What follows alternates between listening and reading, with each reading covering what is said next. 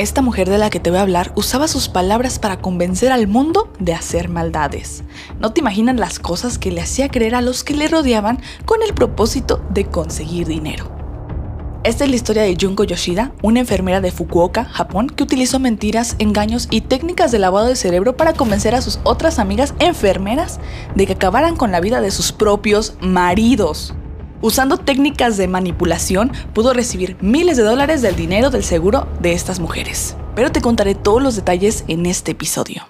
Esto es ¿Qué pasa en Asia? Un espacio dedicado a hablar sobre crímenes y misterios sin resolver del continente asiático. Yo soy Karina, mejor conocida como Karina Fuli.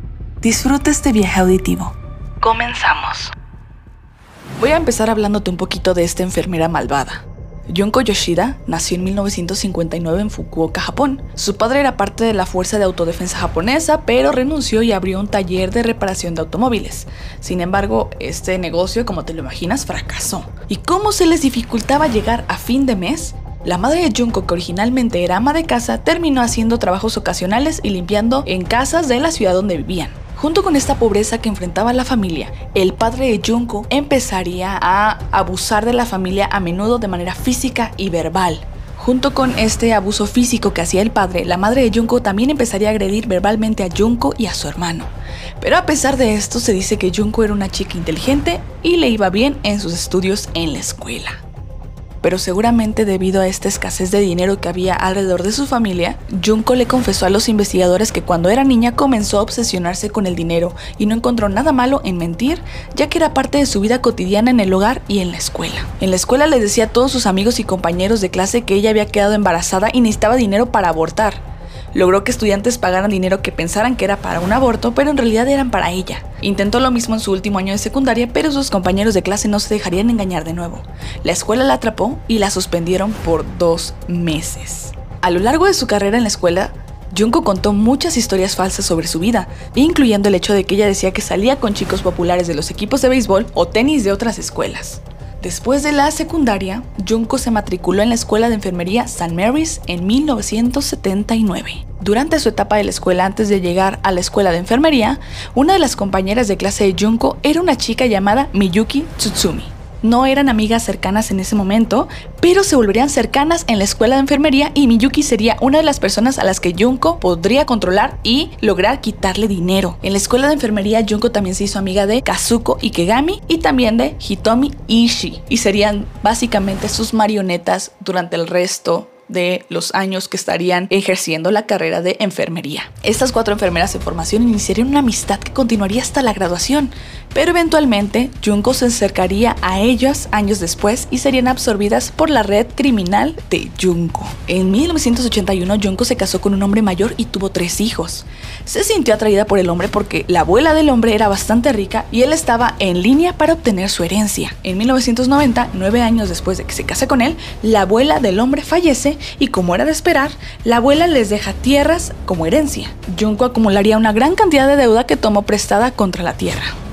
Dos años más tarde, Junko deja a su esposo y se llevó una gran parte de la herencia. Y Junko junto a sus tres hijas se mudaron a un condominio de lujo que pagó el ex marido. También consiguió que Miyuki, su amiga desde la escuela de primaria, y la que te había platicado que se reencontró con ella durante la escuela de enfermería, logró que viviera en el mismo edificio que ella y la usaba como esclava para ayudarle a cuidar a sus hijos. Miyuki tenía problemas en las relaciones y era bastante débil, por lo que Junko pudo controlarla y hacer que creyera cualquier cosa que quisiera. Incluso comenzó una relación homosexual con Miyuki a pesar de que ninguna de las dos se identificaba tal cual como homosexual. Y como parte de las mentiras que Junko le decía, Junko incluso le mintió a Miyuki que el hecho de tener relaciones sexuales permite la hidratación del líquido amniótico en el útero y aumenta la inteligencia en la mujer. Convenció a Miyuki de que era un hombre y que Junko estaba embarazada de su hijo. Obligó a Miyuki a vestirse como hombre y tuvo encuentros sexuales con ella a la fuerza a menudo. La razón por hacerle creer todo esto era simplemente para continuar con esta manipulación que ella estaba creando en Miyuki. Lograr obtener de Miyuki la mayor cantidad de dinero, tiempo, todo lo que pudiera sacar de Miyuki básicamente. Y junto con Miyuki, Junko también convenció a las otras dos enfermeras, Kazuko y Hitomi, de vivir en el mismo edificio de condominios y las tres cuidaron constantemente a las tres hijas de Junko. Junko también recibió dinero de las tres a través de estafas y mentiras. Adicional a eso, Junko controlaba las cuentas bancarias de las mujeres e inventaba historias falsas que asustarían a las mujeres haciéndolas creer que si Junko no intervenía y ayudaba a administrar sus deudas, se verían perjudicadas. Obtuvo más de 40 millones de yenes, que son alrededor de 400 mil dólares, usando estas técnicas. Recibió préstamos falsos de colegas y convenció incluso a un colega que le diera 90 mil debido a un error que cometió en el trabajo. Según un periódico muy popular en Japón, The Japan Times, el primer asesinato que planearon las mujeres fue en enero de 1998 hacia el esposo de Kazuko. Junko se enteró de que el esposo de Kazuko había tenido una aventura y usó esto para convencer a Kazuko de que lo asesinara. Junko le mintió a Kazuko diciendo que el esposo de Kazuko tenía muchas deudas y que los cobradores vendrían por su familia, por lo que era mejor que Kazuko lo matara para reclamar el dinero del seguro y pagarle a estos cobradores. Obviamente el plan de Junko era pretender tomar el dinero del seguro para pagar a los cobradores de deudas, pero en realidad ella misma se embolsaría el dinero. Junko, Miyuki y Kazuko conspiraron para matar al esposo de Kazuko, que se llamaba Eiji Hirata. Eiji había estado bebiendo y cuando llegó a su casa, Kazuko le dio más cerveza que contenía pastillas para dormir trituradas. Una vez que Eiji, el esposo de Kazuko, se desmayó, Junko y Miyuki se acercaron e inyectaron aire en la vena de Eiji con una jeringa con la esperanza de que su muerte fuera declarada como un ataque al corazón.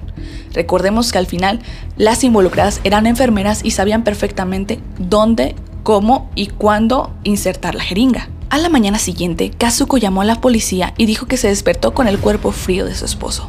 El primer médico que lo observó y que examinó el cuerpo pensó que se trataba de una insuficiencia cardíaca, pero después de realizar una tomografía computarizada descubrió que había aire en el vaso sanguíneo del cerebro.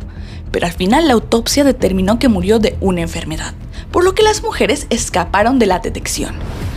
También recibieron 35 millones de yenes o alrededor de 350 mil dólares que Junko se quedó para ella. Ese sería oficialmente considerado el primer crimen que cometerían estas enfermeras. Ahora hablemos del segundo asesinato. Saliéndose con la suya con el primer asesinato y con una gran suma de dinero, Junko decidió probar suerte por segunda vez, pero esta vez apuntó al esposo de Hitomi. El esposo de Hitomi en realidad había sido presentado a Hitomi por Junko, así que ella lo conocía bien. Hitomi y su esposo habían estado separados un tiempo porque él también tenía una aventura. Ella le dijo a Hitomi que debido a la infidelidad de su esposo, la mujer con la que le engañó se suicidó y la familia en duelo exigió dinero.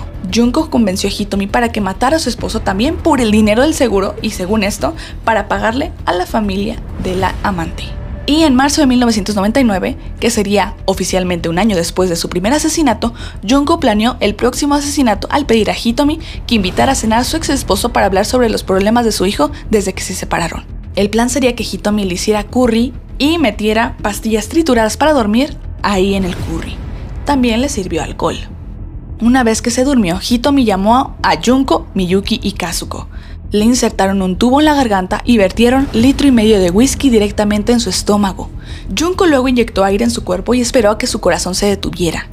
Luego le dijo a Hitomi que llamara a la policía y le dijera que su esposo se derrumbó borracho.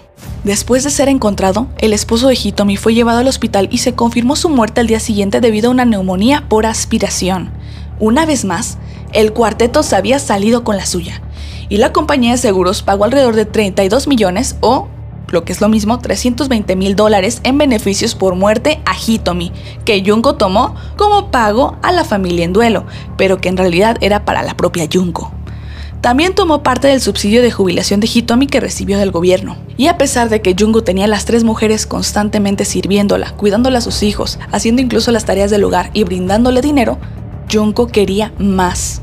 Incluso las enormes sumas de dinero que recibió de las reclamaciones de seguro de los dos maridos muertos no fueron suficientes, por lo que después de apuntar al esposo de Kazuko, al esposo de Hitomi, ahora también apuntaría a la madre de Miyuki, y esta vez lo haría sin que Miyuki lo supiera. Para ello, Junko apuntó a la madre de Miyuki de 82 años al enviar a Hitomi a su casa en mayo del 2000 fingiendo ser una agencia de detectives que investigaba una aventura entre Miyuki y otra persona. Una vez en la casa de la madre de Miyuki, Hitomi la atacó y le inyectó insulina en el cuello. Luego trató de estrangularla. Sin embargo, de alguna manera la madre pudo arrastrarse y escapar. Debido a este intento fallido, Junko estaría furiosa y exigió 3 millones de yenes como multa por no haber matado a la madre. Básicamente le exigió 3 millones de yenes a su amiga porque no pudo realizar la única tarea que le exigió, que era matar a la madre de su otra amiga. Y ahí, cuando le empezó a exigir ese dinero, empezarían los problemas entre las enfermeras. A pesar del intento fallido contra la madre de Miyuki, la policía aún no tenía idea de que se había cometido algún delito, pero no fue sino hasta que Hitomi, que estaba en problemas con Junko, que exigía el pago, acudió a la policía. Otro medio de comunicación llamado Kyodo News informó que Hitomi, quien había sido amenazada por Junko y los demás, confesó a la policía de la prefectura de Fukuoka sobre el asesinato de su esposo.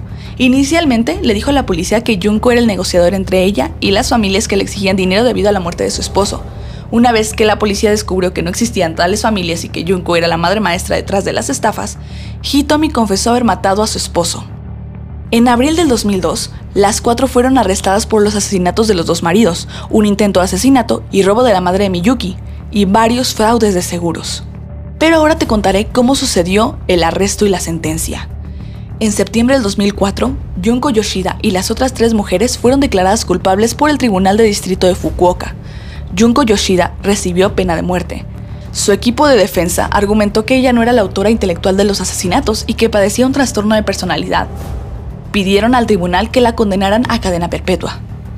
Obviamente esto lo decían para tratar de quitarle la pena de muerte a su cliente. El juez del juicio, sin embargo, dijo que Junko desempeñó un papel mucho más importante que los cómplices. Claramente manipuló a sus cómplices con mentiras astutas y por lo tanto, el tribunal debe imponer la pena capital. En mayo de 2006, el Tribunal Superior de Fukuoka confirmó su condena a muerte. Tanto Hitomi como Miyuki también confesaron los asesinatos y Miyuki recibió cadena perpetua, mientras que la sentencia para Hitomi, quien se acercó voluntariamente a la policía, fue de 17 años en prisión. Desafortunadamente, Kazuko murió de cáncer antes de que se dictara su fallo. Después de intentos fallidos para que se cambiara la condena que tenía Junko, el 25 de marzo del 2006, la pena de muerte de Junko Yoshida, que tenía 56 años en ese momento, fue ejecutada en el centro de detención de Fukuoka. Lo desconcertante de este caso fue todas las mentiras, manipulaciones y fraudes que Junko pudo llevar a cabo antes de ser finalmente atrapada. Se había salido con la suya en dos asesinatos e intentos de asesinato y la única razón por la que la atraparon fue que uno de sus cómplices, a quien había estado controlando, se peleó con ella. Ya fueran sus problemas familiares en la infancia, el abuso de sus padres, su éxito constante en mentir y salirse con la suya o alguna enfermedad interna como la que presentó su equipo de defensa, este caso es definitivamente complejo. La obsesión que Junko tenía con el dinero, sus audaces intentos de engañar a la gente para conseguirlo e incluso sus extraños encuentros sexuales con Miyuki y querer que ella pensara que era un hombre, muestran que Junko estaba lidiando con algunos problemas internos que solo podía manejar controlando a otros. Y podríamos definir este episodio que más que un caso de enfermeras que quieren matar a sus maridos, se trata de un intento de una mujer de controlar no solo su vida, sino la vida de todos los que la rodean. Pero me gustaría conocer tu opinión. Este episodio sin duda estuvo bastante interesante para conocer los métodos que utilizó Junko para manipular a sus amigas. Pero nos deja mucho que pensar. Y solamente quiero saber qué piensas tú. Espero hayas disfrutado este episodio y recuerda que puedes seguirme en mis redes sociales. En Instagram me encuentro como arroba hola y tanto en YouTube como en TikTok me encuentro como arroba Nos vemos en el siguiente episodio. Adiós.